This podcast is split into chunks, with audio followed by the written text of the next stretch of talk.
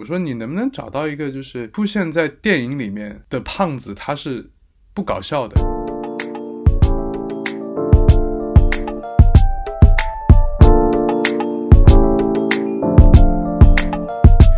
白天散步观察世界，晚上回家聊天思考。大家好，欢迎收听日间散步，这是一档关于艺术、文学和文化生活的播客，两周一次闲聊，分享见闻，交换观点。我是搞文学的梁福先，我是艺术工作者 Jackie，欢迎参与讨论或添加我们。为什么要有或？欢迎参与讨论，添加我们。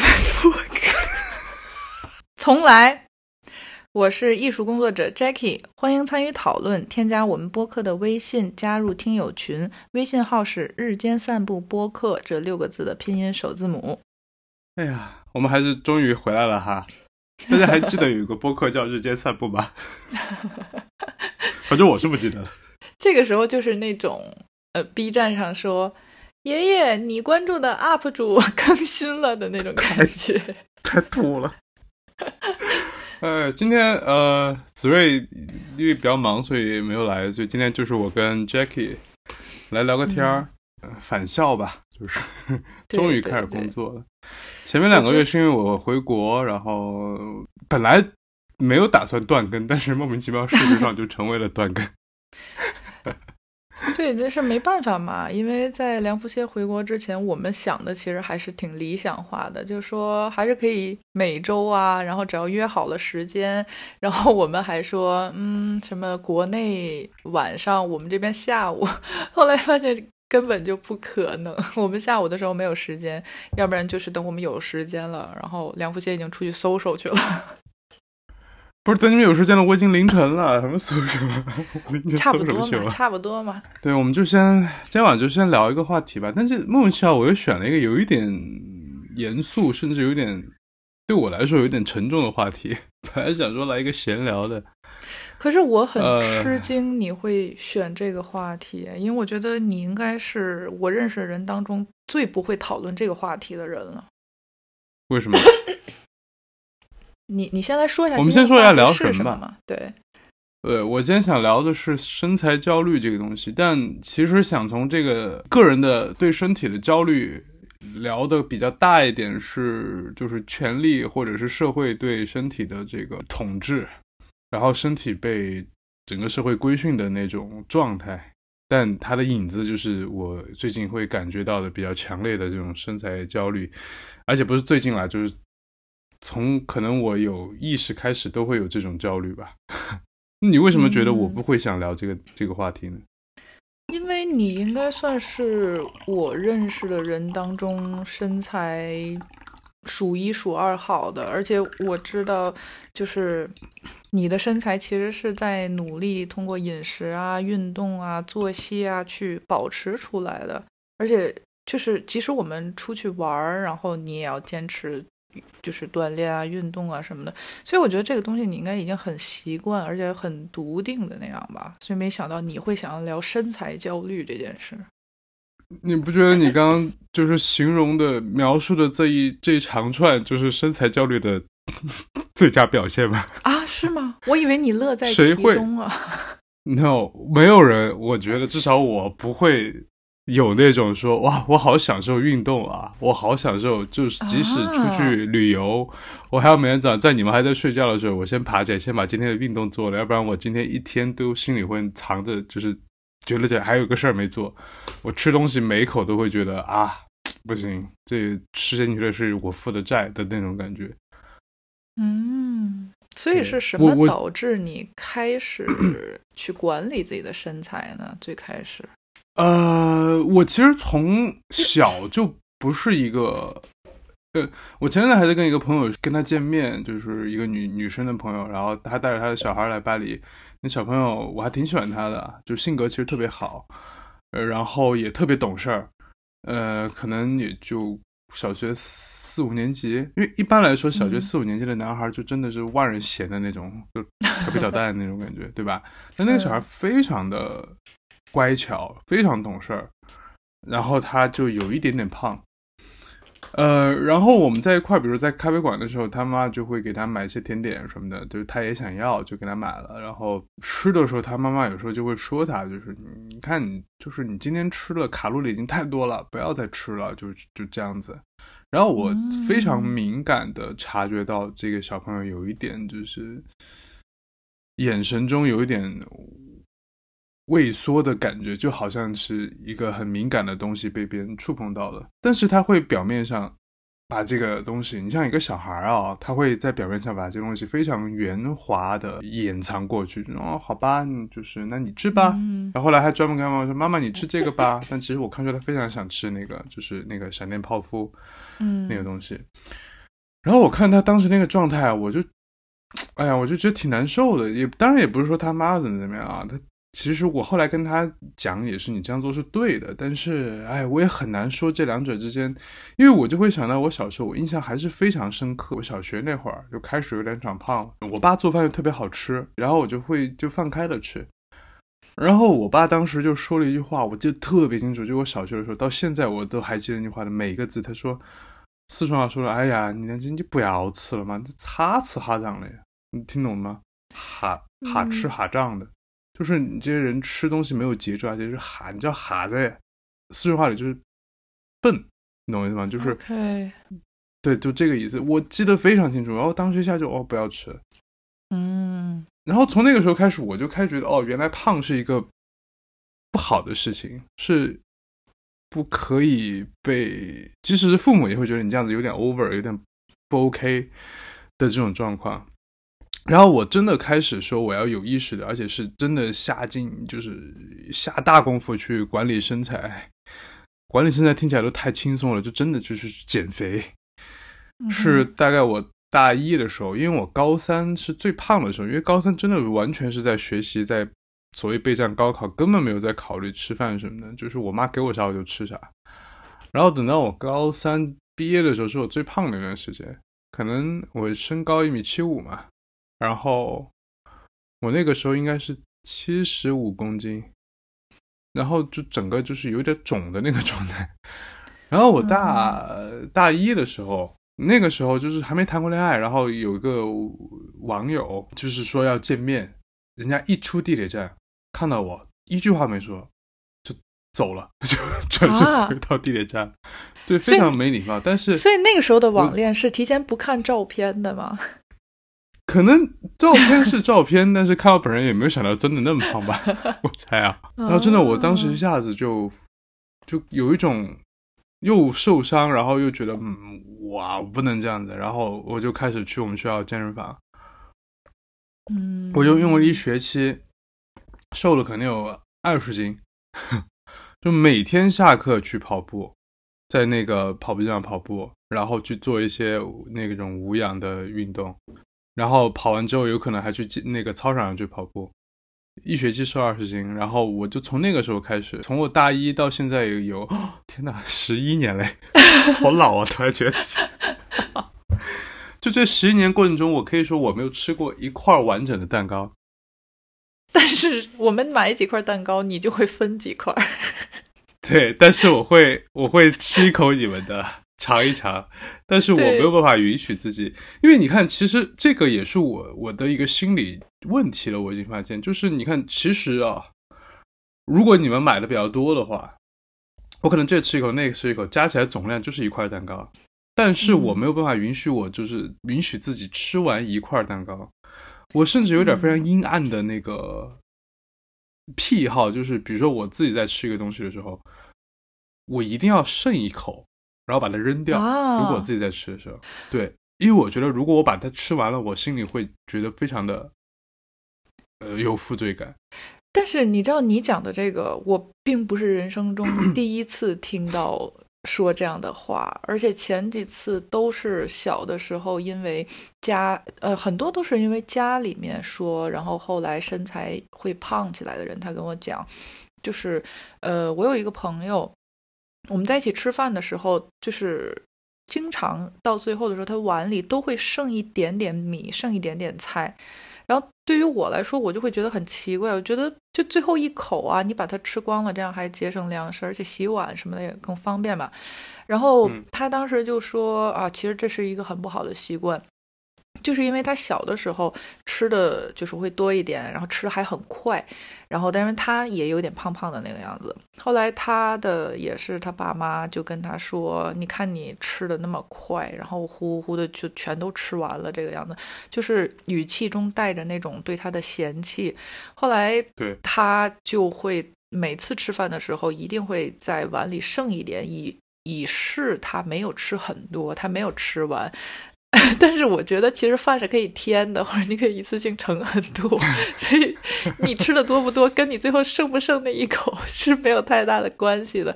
但说回来，我其实呃，因为有听过类似的事情，所以也蛮理解的。而且，就我还想补充一点，就是呃，因为听众不知道嘛，但是我们身边所有的人其实都知道，梁福歇特别喜欢吃甜食。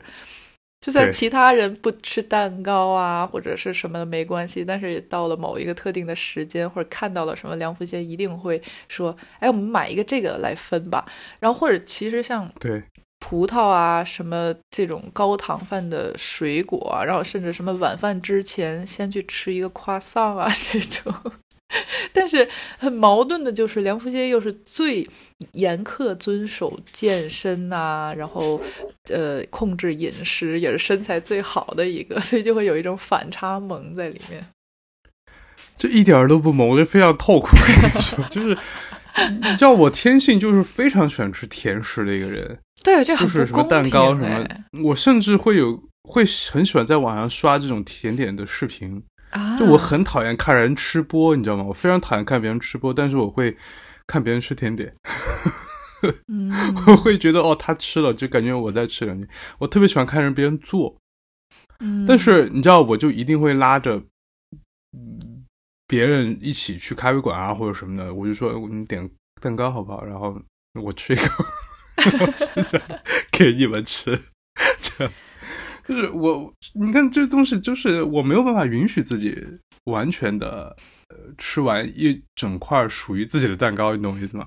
嗯，就我之前还写过一小篇东西，我都写在日记里面，就是一块自己的蛋糕。别人是写 一间，别人沃尔夫是写一间属于自己的房间，一块属于自己的蛋糕。你这个说到这个儿童读物。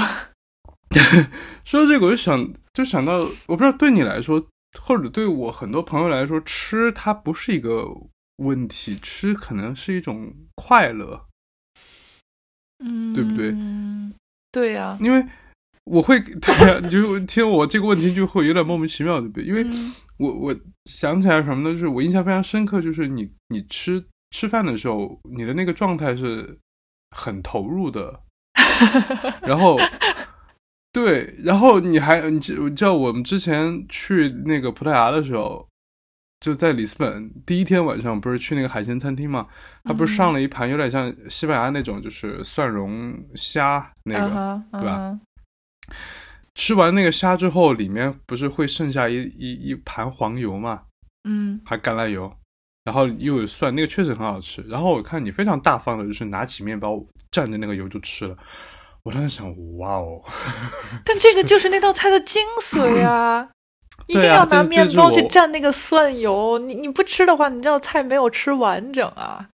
对，这就是我完全我永远不可能允许自己吃的一个东西，就是，就是吃东西对我来说就已经变成一种啊，我也不知道，我甚至对吃东西有一种羞耻感。嗯，我我我完全不可能。对我完全不可能做的一件事情，就是在街上吃东西啊！如果如果是我觉得非常饿的情况下，我可能会找地方，就是一定是坐下来，然后坐在那吃。然后如果旁边有人的话，我觉得很尴尬，我不知道为什么。嗯，你讲到这里，我突然回想到最一开始你讲的那个故事，就是你朋友跟他的。就是小孩儿说不要吃了呀什么的。当时让我觉得有一个很奇怪的点，我现在大概能够意识到它是什么，就是我觉得其实不让一个人吃，或者说不让一个小孩儿吃。嗯，是很正常的。比如说，你为了他的健康啊，本来呃，或者说他一会儿要吃晚饭啦，不要再去吃甜品啊，呃，或者小朋友其实摄入过多的糖分会比较容易兴奋，晚上会睡不好觉，会闹什么的，其实是是会有很多理由的。但是你当时讲的时候说的是，你的朋友跟小朋友说这个东西有很多的卡路里，对，然后首先。就是在我的认知当中，卡路里其实就是跟脂肪，然后胖瘦，呃有关的。然后我我会在想说，有那么多理由可以去告诉小朋友不要暴饮暴食，不要吃很多。他竟然挑的是卡路里，这个 相对来讲，我觉得不是很重要的东西，还现在想起来还挺怪的。我觉得可能因为卡路里这个概念已经太深入人心了吧，就是基本上已经成为当代都市里人吃东西的一大指标，就是你要看它的卡路里含量或怎么样，对吧？啊，可是我一直觉得这个东西有点，就是一个一个很虚的一个东西，就是去计算食物的卡路里，其实不如少吃一点。对，因为它不是一个什么，比如说像糖分，或者是像油，对吧？或者像，比如说它，嗯，淀粉这种，我们它确确实实存在的一个东西。卡路里是一种单位，嗯，对吧？不是一个很抽象的东西。然后食物在这个里面用这个东西去衡量，就会有一种，我觉得这个很后现代。对我，我想说的 是，就是，呃，其实我会看到一些之前看到一些减肥的人，然后他会去真的看食物的那个表，或者会去拿手机去搜去算，说这个东西卡路里是多少啊？我不要吃了，那个东西卡路里很低，多吃一点也无所谓。但是也经常看到这样的人，其实最后减肥也不成功。其实我就在想说，你大概少吃一点，然后你的食物均衡一点，然后去运动运动，可能就瘦下来了，不用去算卡路里。可能这样他量化起来，他心里会比较有安慰吧？我觉得，对，主要是心理安慰。嗯，我们现在就完全是一个，我们俩就是一个身材焦虑非常严重和一个身材焦虑完全不存在的 两个人在聊天。对，是的。哎，我也不是，不不不不不，我不是从来没有身材焦虑过。其实我有，但是我是另外一种形式。就准确来讲，它可能还不能算是，呃。平常意义的说的身材焦虑，就是因为我大概在二十岁出头的时候，那个时候，呃，相当于打工嘛，有在做模特，在做专业模特，然后。模特其实是要去控制自己的身材的，但是不是说你一定要很瘦，是因为你你的这个职业的目的是展现衣服啊、服装啊或者一些特定的主题啊什么的，所以你需要最好长得比较标准。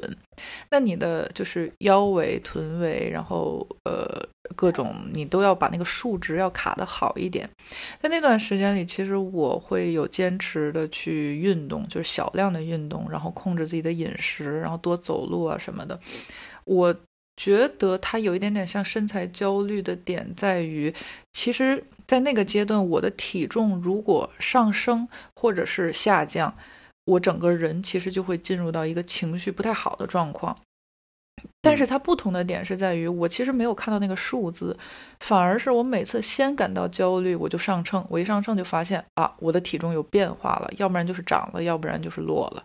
然后我觉得这这可能也不算是身材焦虑，但是又好像是一种，同样就是又又算是一种身材焦虑，很奇怪。因为这东西它跟你的职业挂钩了，嗯，对吧？对，因为它涉及到你的职业，它因为模特是一个很特殊的一种职业，就是它它是用身体在作为一种生产资料在工作，然后它影响到。它直接影响到你的这个收入和 这个，对吧？我觉得这是这是一种焦虑。但除此之外，我觉得，嗯，就我日常跟你相处下来，我觉得你你你是完全没有身材焦虑的一个人，而且你非常泰然处之。我之前还跟另一个朋友聊，我就说，我说以前啊，形容一个人就是说他这个多么的，说美的最高境界是美而不自知嘛，对吧？我说这种情况在我们当今社会是不可能的，没有人是什么美而不自知，除非他是个傻子，谁不知道？对吧？你只要长得好看，所有人都会说你好看。所有的社交媒体，所有的评价体系都会说：“哇，这个人真好看。”不可能不知道。我觉得当今应该对应的是所谓的“美而不自惜”，就是 我好看，I know，我知道，so，然后我因为我太习惯我好看了，我可以随便的去挥霍这种美，甚至去有一点就是说我不。那么珍惜它，嗯，如果你说美是个 Birkin 包，像如果像我这种从小胖起来的人，我们对我来说，我拿这个 Birkin 包，我真的就是那种小红书上那种特别俗的说啊，你不要碰我的包哦，对，我要把它供起来那种感觉。那你就是那种你可以把这 Birkin 包往地上一扔，然后的那个状态。我突然想起一个事儿，就是我前两天跟一个朋友，我有点生气，而且这个气生的莫名其妙，他也觉得莫名其妙，你为什么会生这种气？因为。一般来讲，大家可能都觉得梁这这个人脾气挺好的，或者怎么样。但我后来在想，为什么会生这个气？就事情是这样的，就是你你之前在博客里面吐槽过我做的饭，对不对？是的，对，因为我做饭，你你说吧，我做饭是什么样的？就是对，就是以防有其他听众没有听过，反正梁福街做饭，我。觉得不算难吃，但是就是没有什么味道，然后随便中带着一点精致，经济精致当中又带着一种是啥他妈的玩意儿的那种感觉，基本上就是会有一些蔬菜或者是白肉、鸡肉啊什么之类的东西。切成某一个他认为 OK 的形状，然后放少 量的油在锅里热一热，然后可能会随机的加入一些不符合任何菜系的调料，对，比如说邪教的韩式大酱汤，呃，然后什么什么东西。蘸黄豆酱，或者就是胡椒盐拌一拌，就是其实不难吃了，但是不会让人想要再去吃一次。对，因为我吃这个完全就符合我的身材焦虑，我就是吃那种基本营养素，就吃这个东西对我来说就是活下去。所以你是故意做的不那么好吃，来控制自己不吃太多吗？呃，一个是这个，另一个就是我会就是克制呃控制往里不要加太多的油或者糖，嗯哼，这样的东西。对，嗯，我我也非常自知，就是我做的这个菜它不是人吃的，就是 骂谁呢？所以，所以我我骂我自己，所以我几我几乎从来不会在什么社交网站上像大家一样去剖自己做的菜啊。或者是像很多会做菜的朋友，对吧？就是会去说啊，我今天做了个什么什么。我几乎从来不跟别人聊这个事儿。嗯哼。但我前两天我那个朋友，因为他听过我们的播客，就是 因为他听到说你之前，呃，就吐槽我做饭那些东西，然后我还给他看了你做的饭。嗯。然后他就觉得，因为他是一个非常这方面非常自洽的一个人，就是关于吃，而且吃对他来说是一个很大的乐趣。呃，然后他就觉得哦，跟 Jackie 我们是可以吃到一块儿的，然后他就是一国的 或者这种感觉，对，呃，然后后来我们就聊天的时候，就是刚好说我在做饭，然后我刚好饭做完了，说你做啥呢？给我看看。然后反正我就拍了一张给他，因为我当天做了一个也是很邪教的一个东西，就是呃菠菜切碎，然后和那个呃蘑菇切片儿炒一炒，然后把蛋液倒进去，做了一个烘蛋。然后我因为那个蛋液它太稠了嘛，我会加一点牛奶去稀释它，然后做这个烘蛋。做出来之后，他说：“嗯，看着还不错。”然后我应该说里面有这个鸡蛋和牛奶。然后他就说：“嗯，你问问 Jackie 吃不吃？” 哇，他说这他说这话，我就我就非常生气，我就说：“我我管别人吃不吃呢？我给自己吃的。”就就就就我就说这么两句话，然后他他也非常莫名其妙，说你有什么好生气的，对吧？他都嗯我，但我后来在想这件事情的时候，我就跟他说，如果你当下你就直接说这这个东西看着太他妈难吃了，我都不会生气，因为我从打心底里知道这东西就是难吃，就是完全不符合大众的这个对美食的这个评价体系。但是为什么他一说你问 Jackie 吃不吃，我就会很生气呢？我觉得是一种，我还想是因为，是因为就好像他在异化你。不是你在，不是他在异化我，我会觉得很，就是你说的很不公平，就是因为你是一个什么样的人？就是我刚认识认识 Jackie 那段时间，他整个人就是中国版的蒂尔拉斯温顿 那样的一个状态，就是非常瘦、非常锋利的 那样的一个人，像像刀片一样。就我第一次见到 Jackie，我不敢跟他说话的那种状态。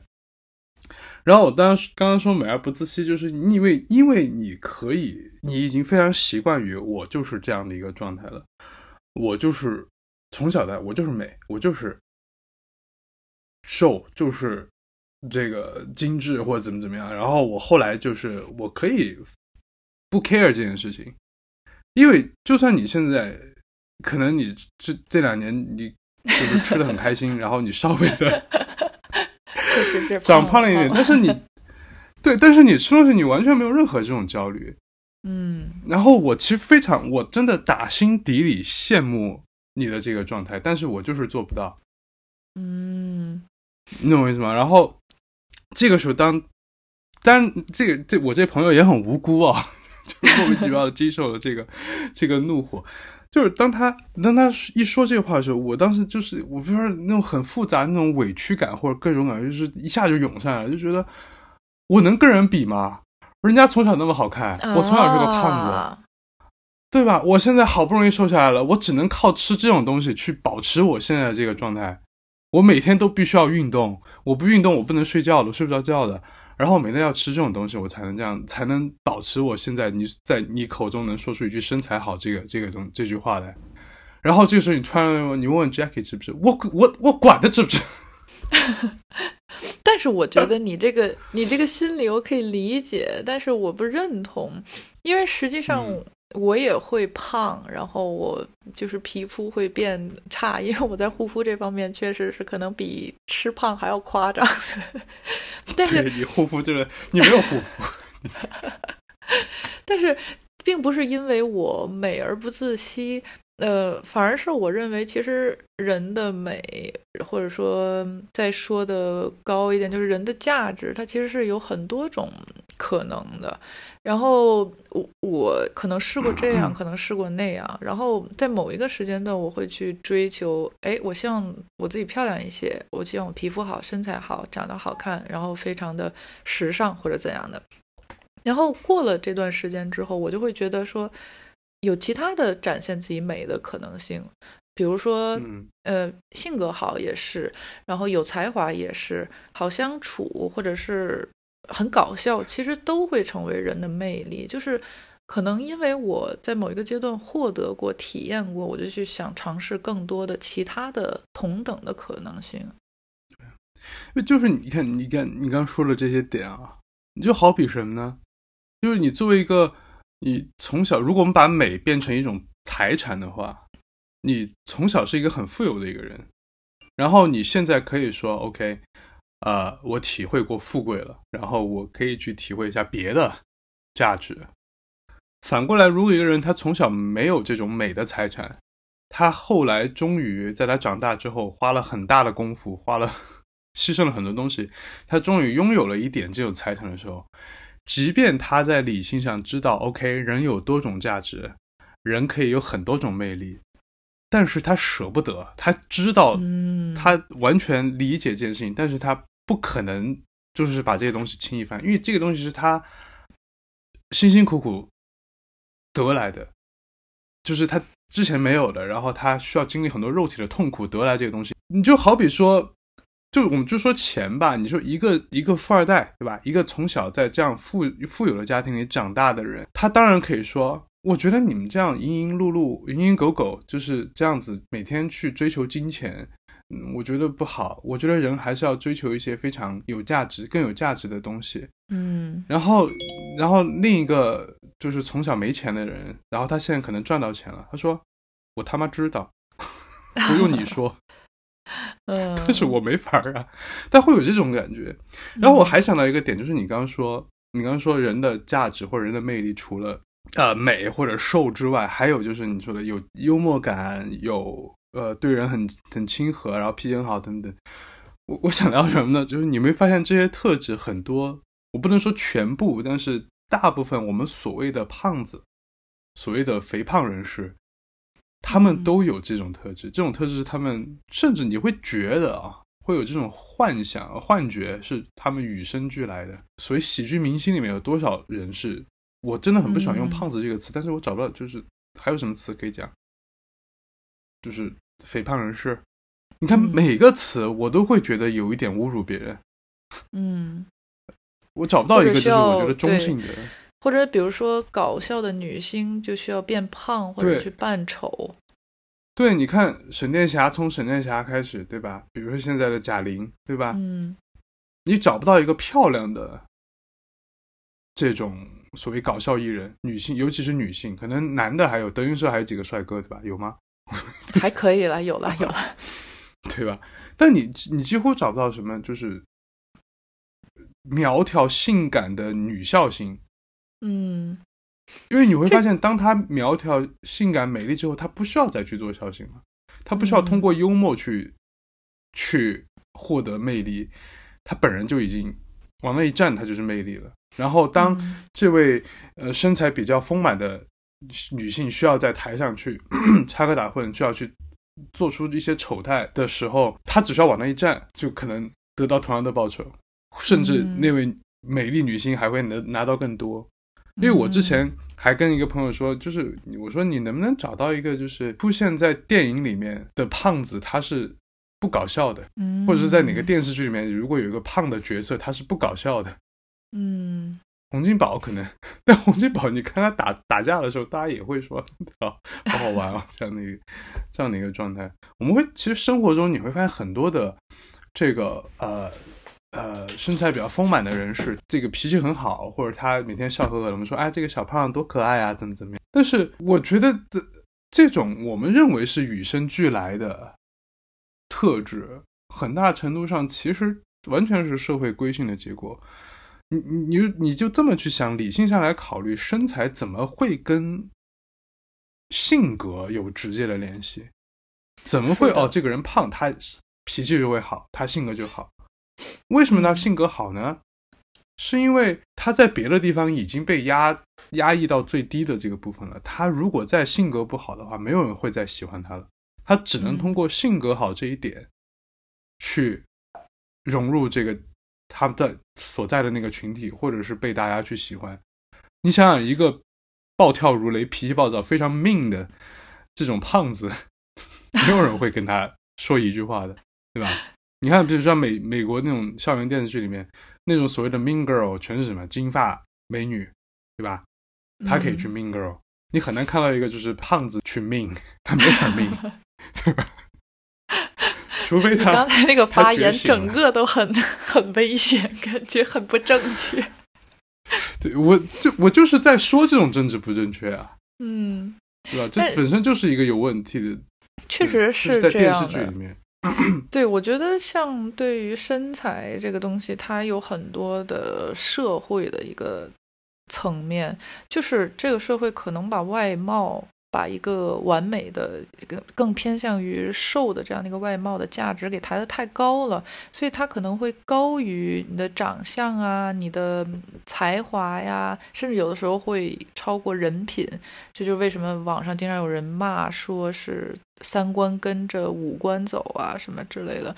所以，当一个人如果他的外貌不够好的时候，他就很被动的变得要比其他人更卑微。然后，但是这个东西只能去，修德。对，但是我觉得这个东西其实就像梁福杰刚才说，它跟胖瘦外貌本身是没有直接关联的，因为你想历史上也并不是一直以来都是以瘦为美的，在各个国家，然后各个时代都有以胖为美的时候，以瘦为美的时候，以白为美的时候，以黑为美的时候。其实它这个是一直是在变动的，然后不可能，比如说在在某一个时代是以胖为美的，然后胖子脾气又刚好很很好。我想在那个年代，应该是瘦的瘦的人脾气会更好一些。然后还有另外一个点，就是我们现在其实。会更小心的说胖，就像你刚才也在说胖的时候，你你很避讳在说这个词，你会用比如说身材比较丰满啊，或者说是之类的东西。但是你要想胖跟瘦这两个对立的概念里面，它应该没有任何的褒贬的倾向。但是我们可以轻易的去说，你看这个人好瘦啊，除非你加一些语气，说我操，这人真的。太瘦了，或者说，你好哇，对对，就是哎呀，你好瘦啊！就是你除非用这种语气去说话，不然没有人会觉得这是一个贬义的东西。但是你只要说你好胖，他就一定是骂人的。这个词就是莫名其妙的，现在就变得很很不对。对，因为我突然想起你刚刚说这个，我突然想起一个事儿，就是我。我我几乎所有的那种情绪失控，基本上都会跟这个有关系。因为我平时是一个情绪很，基本上是算比较稳定的一个人。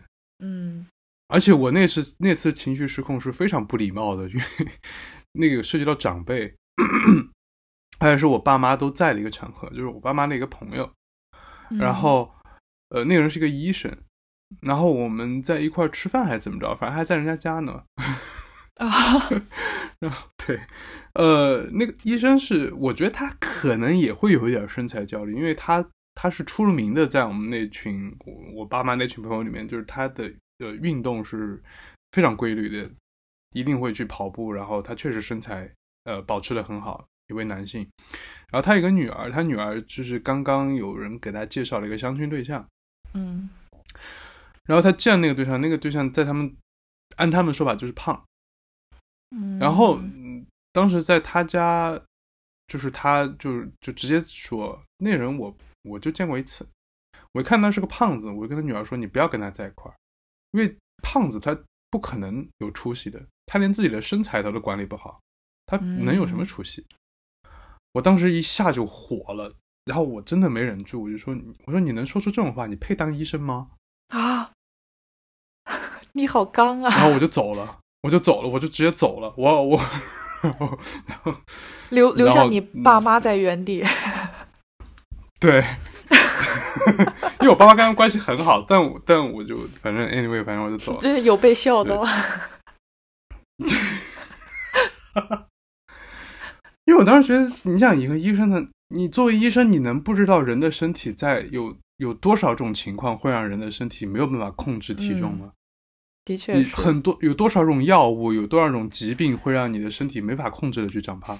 嗯，然后你作为一个医生，你说出这种话，我觉得你有病吧。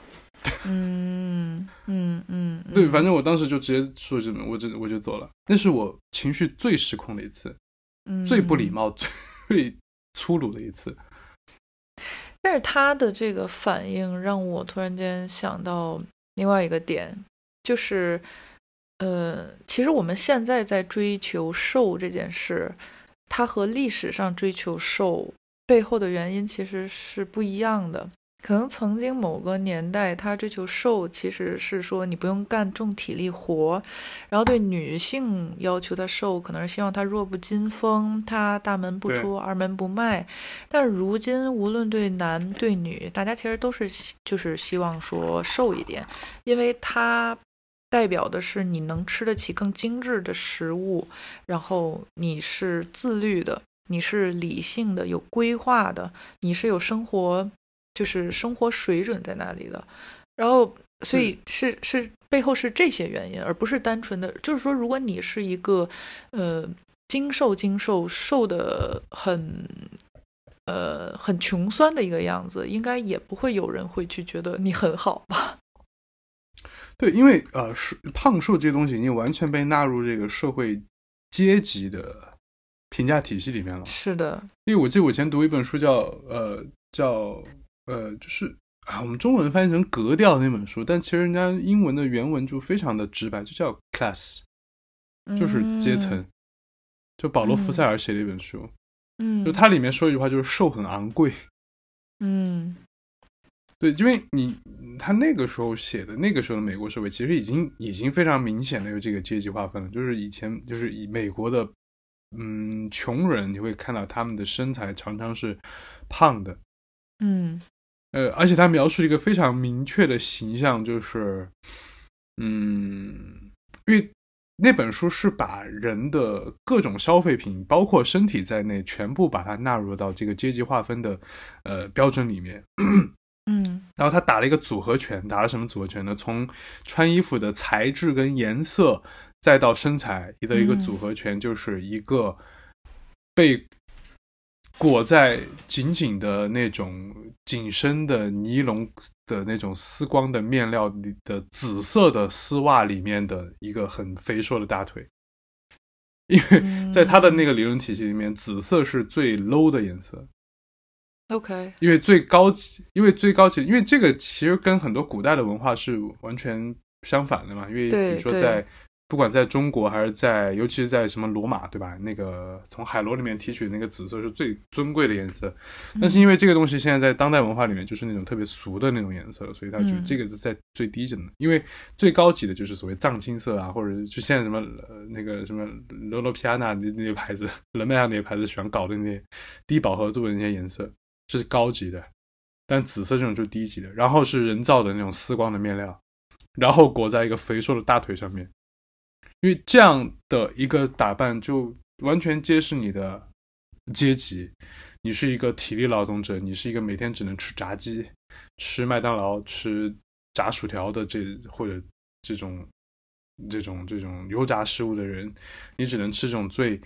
呃，最高卡路里但是最粗糙的食物，然后你可能每天的娱乐活动就只是窝在沙发里面，就每天结束你一天的清洁工生活之后，回到你的破公寓，然后坐在沙发里面看肥皂剧，然后吃狂吃薯片，然后你这样才会得到这样的一个身材。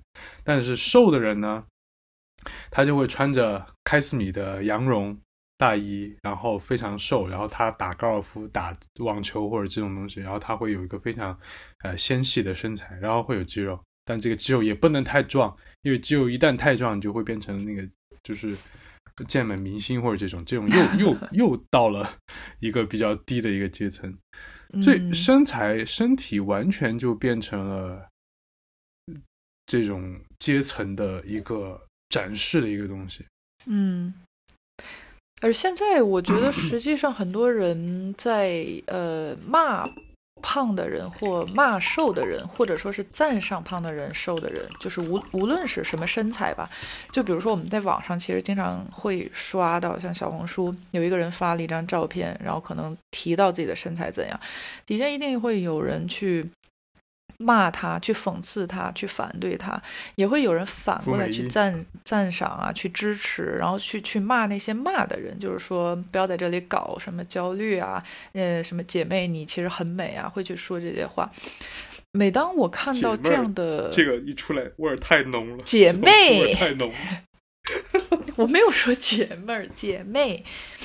对，说回来就是呃。每当我在看到这些东西的时候，我觉得其实无论是赞赏的人还是反对的人，他们其实都跟这个帖子一点关系都没有。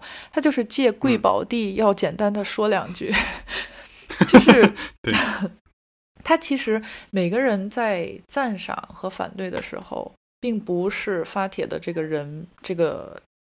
这个对象本身，他其实在去对抗或支持一个隐形的一个东西，就是在藏在这个帖子背后自己的那个格调，自己的那个 class。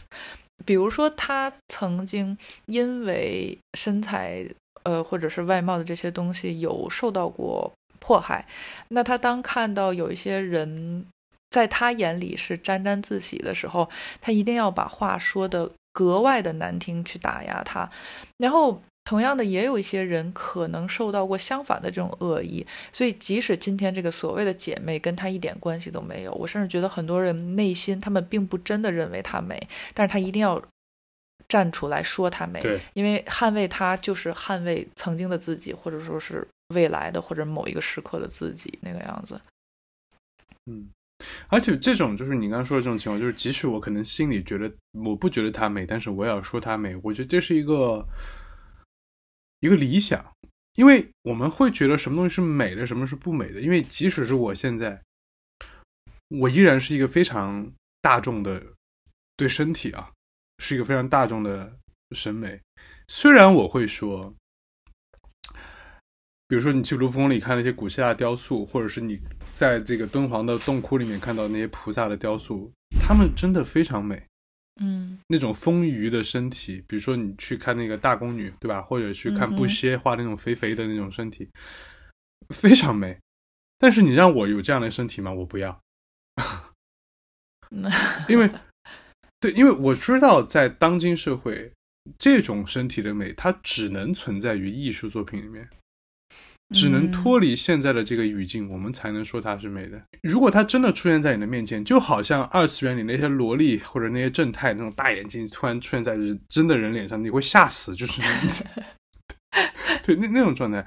对，就是就是说，呃，包括我们现在可能会看到一些，嗯，呃，身材不那么完美的人，他们就非常自信的展示自己的身体。下面那些人他开始说。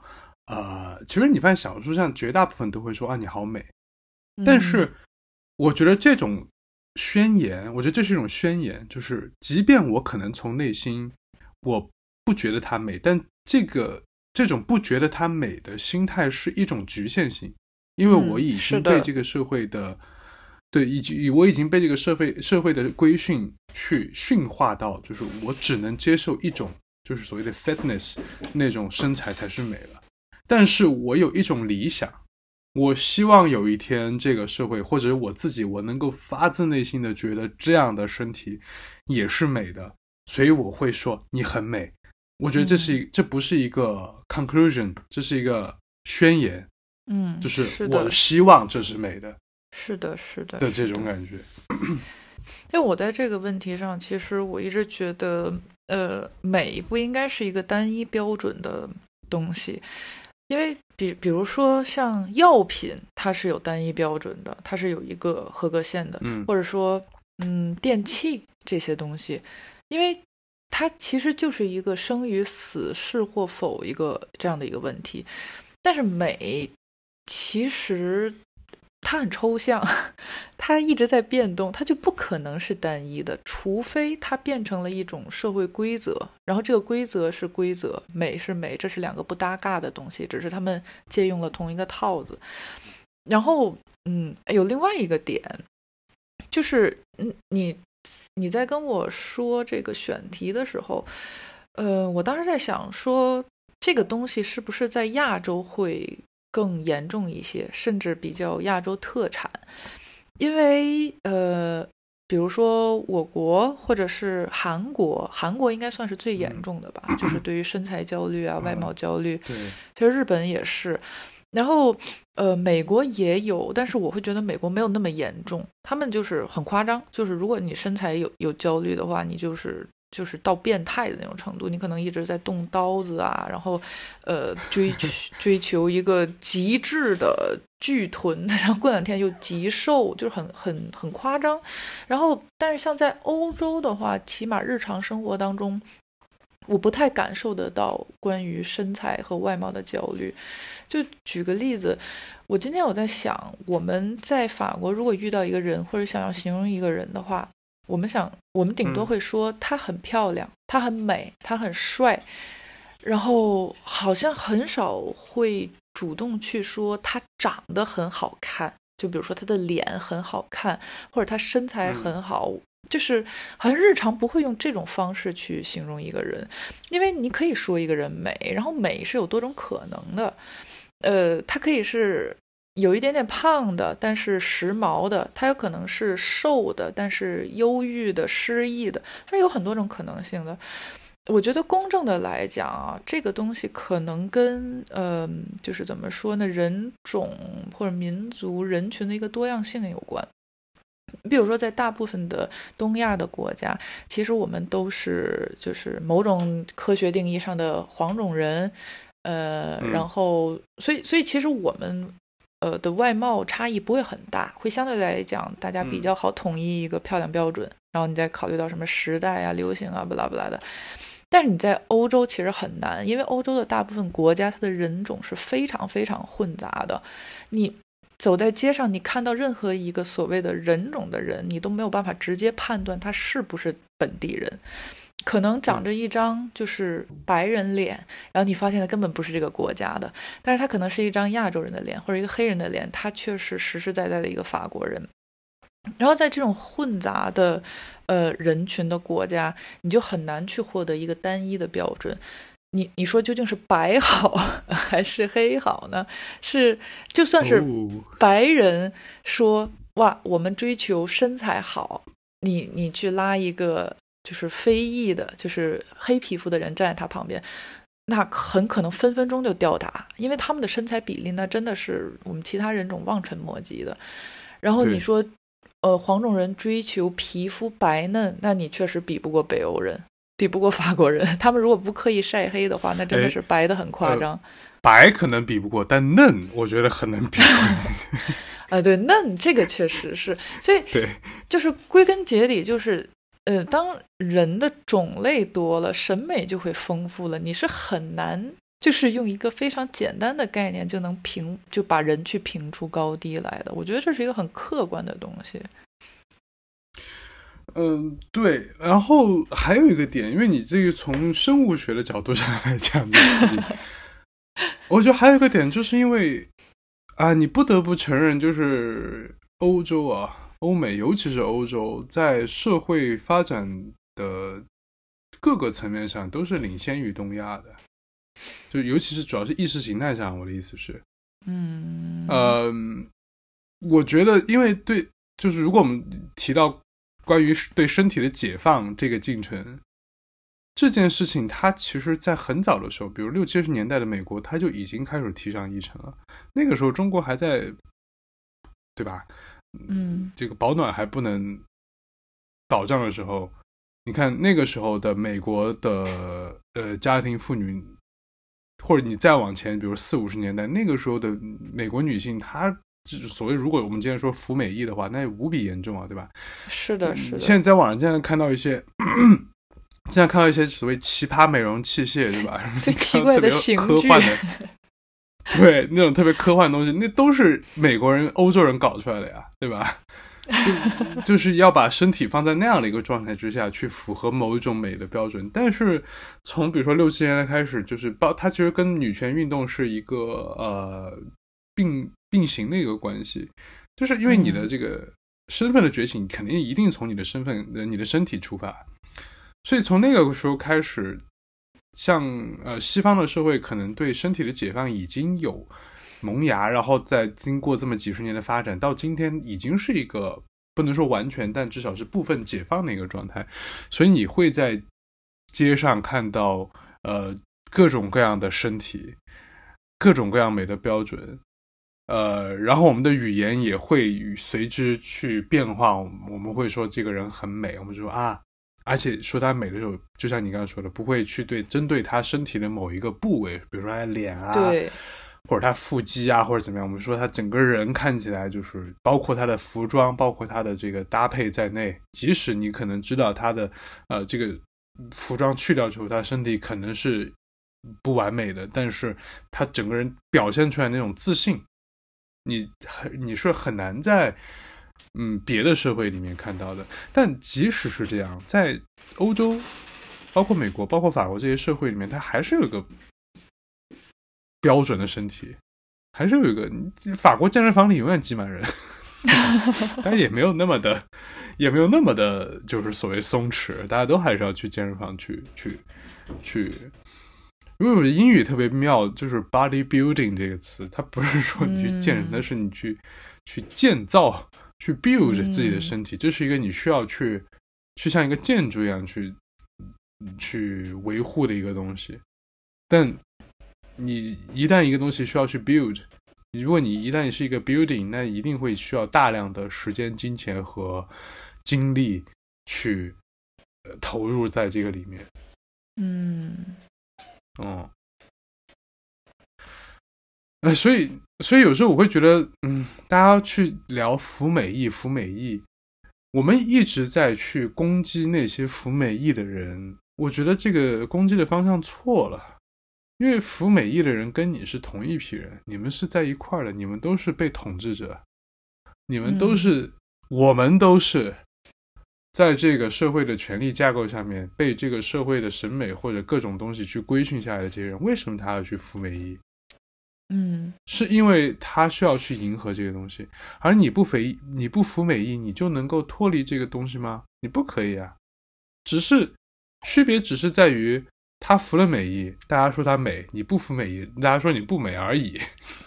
你们你也没有比他好到哪里去，只是你可能有了一个觉醒，说这样是不对的。但是你的这个觉醒，我一直在说，我一直在有这个想法，就是当你有了觉醒，你的行动不是去攻击那个压迫你的力量，而是转而去攻击那些还没有觉醒的人。那我觉得你还不如不觉醒呢。是的，我我觉得是，就是在我看来啊，就是说在比如说现在网络或者大众这个环境里，其实大家。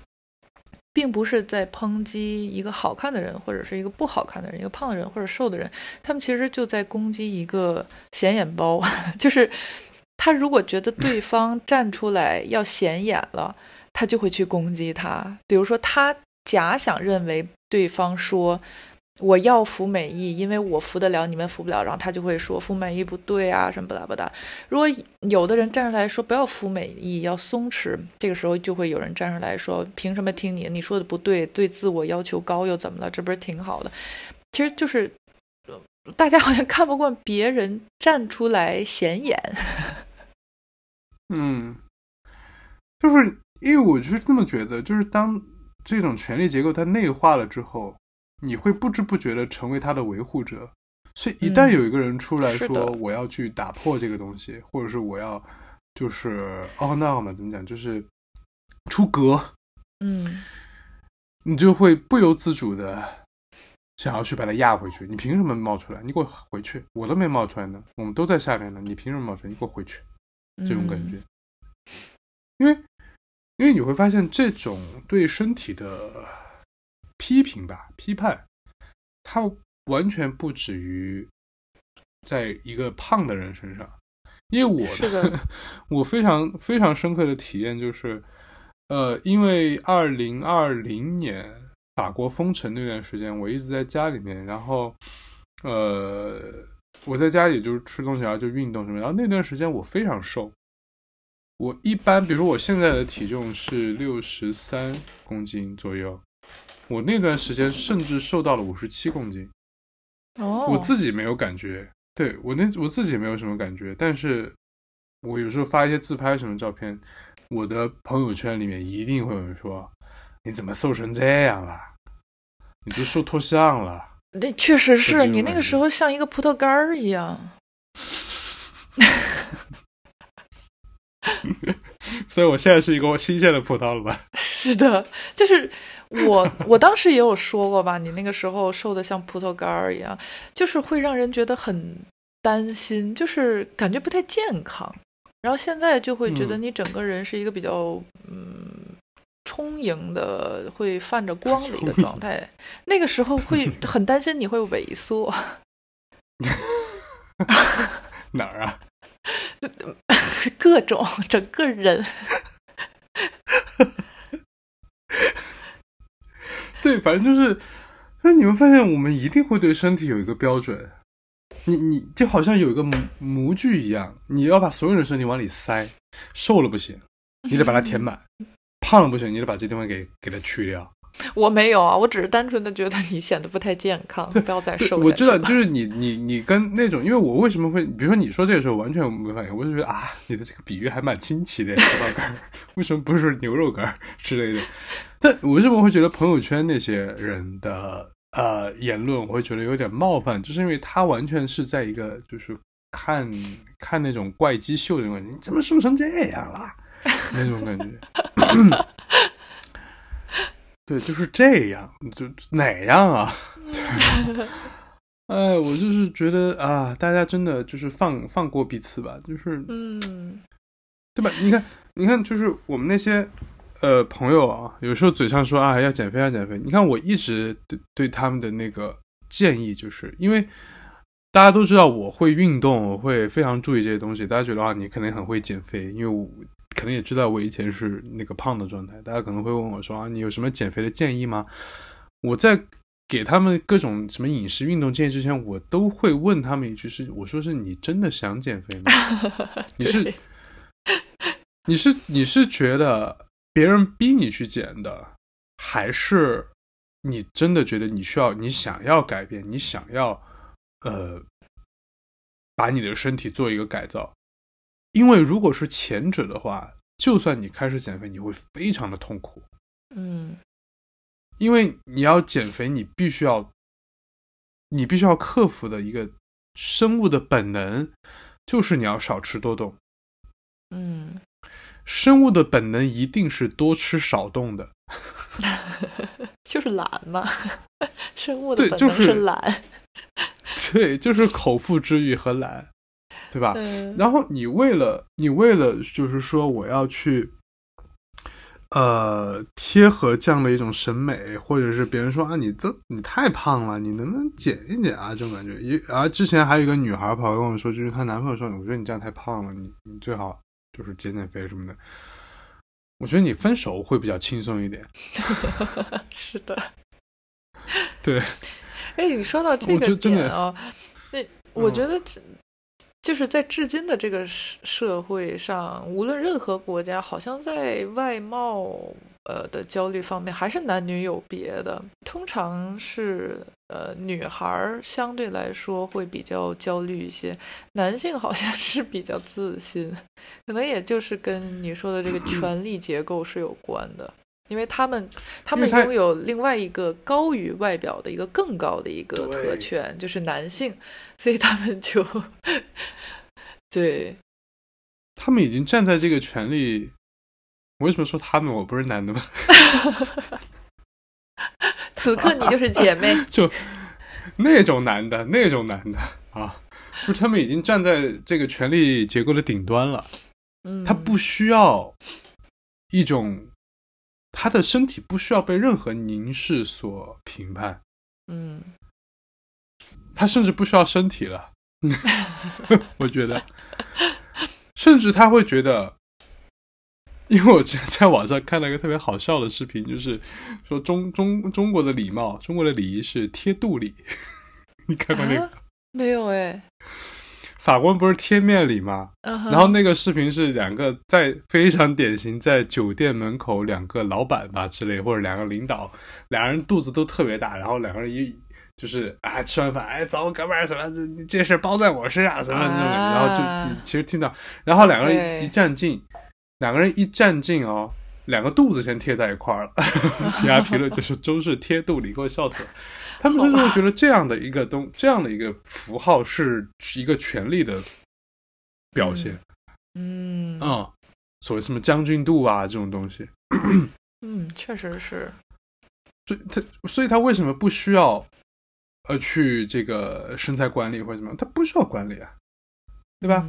我我如果我是一个女性，我是需要保持这样的一个美好的身材。我才能够被这个社会价值所尊啊，这是一个啊有魅力的女性。然后，嗯，站在权力顶端的那些男性们，我不需要我的身体来给我带来任何的呃什么 bonus 之类的东西。我本人，我的这个男性的身份，或者我在这个权力社会中先天所占据的那些特权。就已经足够支撑我的所谓的魅力了。我非常非常讨厌的一句话，就是所谓的什么“权力是最好的春药”。呸！你有听过这句话吗？好像听过哎。对，就是这种话说出来，真的就是就是恶心油腻到一定的极极致了，就是什么所谓权力是最好的春药。所以为什么就是每次你看我们一起看《甄嬛传》的时候，我我会觉得特别恶心，就是我没有办法想象一个十六岁的少女会爱上一个四十多岁的老头。但是然后这个时候弹幕就会飘过一句，然后这个时候弹幕就会飘过一句：“权力是最好的春药。”嗯，但这句话用在这里确实也没错了，因为你想《甄嬛传》里什么华妃啊、皇后啊，他们都是真的爱皇帝。几乎每一个妃子都是多多少少有透露过真真情，我觉得也就是因为权力的缘故。嗯，我觉得可能是在他们世界里面只有那一个男的。这倒也是。那你看崔景熙怎么就爱上了苏培盛呢？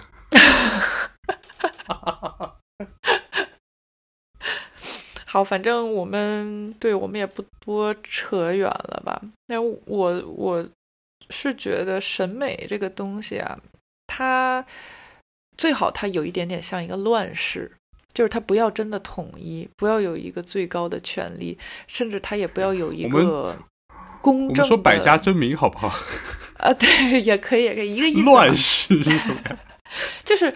我我想说，如果说他他，我宁愿他是一个混乱的，他是征战的。今天可能会有一个野蛮的审美冲出来去刺激你，然后你也可以去把它打回去。其实它跟百家争鸣对于我来说还是一个程度上的不太一样吧。然后我不希望它是有集权的，我甚至不希望大家都是和平统一，然后嗯平衡公正的一个审美。审美最好还是要有一点原始的那种争夺感在里面，这样我觉得才能稀释那个就是霸权的审美，才能每个人都活得比较自洽。对，哎，但是你现在真的很难，因为我们所有人都已经从这个。从这个权力体系里面就长大了，就被就是被他抚养大的。嗯，但是就像你刚才很难去，就像你刚才说的，就是他也许做不到，也许不认同，但是想要发出这样的一个是呃，就是那种 manifestation 的那种对宣言。对，嗯，反正就是说我我就是作为一个完全被奴役在。这种 审美枷锁之下的这么一个人，然后仰望着那些可以不被这些这些枷锁 所奴役的人，然后发出这样的一种呼吁，就是 放过自己的身体吧，真的就是，唉。因为，因为我我我最我最近几年，我包括我家里人，包括我有一些朋友，包括我自己，也逐渐的意识到，也逐渐的呃感受到我的一个问题，就是好像我的脾气没以前那么好了。啊，有吗？我我至少我爸妈或者是我一些别的朋友这么跟我说过，尤其我爸妈，尤其是我以前就是之。可能在高中的时候，我的一些高中同学或者怎么样，他们可能会说这个话，因为我在以前就是一个非常任人这个搓圆捏扁的一个人，脾气非常之好，几乎不会发火。然后我最近几年发火的频率或者生气的频率会越来越高，我觉得很大程度上是因为。是不是因为我的身材好了，所以给我了这个底气？因为我是真的以前胖的时候，我我我我不敢发火。嗯，有可能吧，也有可能只是因为岁数大了，烦心事儿多。更年期是吧？对，反正就是呃，我我就是觉得说，哎呀，就是。我们一直在说跟自己自洽，跟自己自洽。我其实觉得根本上来说，这个事情应该是你跟你自己的身体自洽。因为我们又说回那个，呃，祝你好运，Leo Grande 那那个电影，就是你看我们聊的那个情节，就是那个呃，Emma，哎，那个女演员叫 Emma 什么来着？我忘了，就女主角。呃，一个六十五六十岁的一个女性的身体，她站在镜子前面，然后那个年轻的男孩儿就是硬说哇，你的身体很美的时候，我一方面觉得你他有点假，另一方面觉得这个就是我刚刚说的一种宣言。嗯，他希望说这个可以是美的一个一个表现，即使是在目前我们的这个标准里面，它还是不美的。然后你可以看到那个女人，她演的很好，她那个表情里面那种纠结，那种那种又又又羞愧，又好像看到一点希望的那种表情，我觉得很可贵。就是就是她在通往这种与身体自洽的这种。啊，道路上，因为我会发现，不仅是女性啊，男性也是，有的男性也会为自己的这个身材啊感到羞耻，即使他已经站在了这个结构的顶端。比如说，能讲吗？就是好了好了啊啊，对啊，好了，stop，反正我们就聊到这儿吧。等下期紫薇来了，我们再好好的去呃规划一下这个。今天是完全是在闲聊了。今天是一个返校日，不正式上课的。对，但却聊得很那个啥哎，我暴露了很多隐私。闲聊嘛，大家听个听个乐就行了。不过如果如果大家太残酷了吧，在 我的这种。你脾气好吗？虽然这两年脾气不太好，怎么会绑架我的？哎，不过如果大家有没有什么关于身材焦虑啊、外貌焦虑啊，或者说是胖啊、瘦啊的，也可以继续跟我们留言互动，或者在群里呃分享。对，好，那我们就下期见喽，拜拜，拜拜。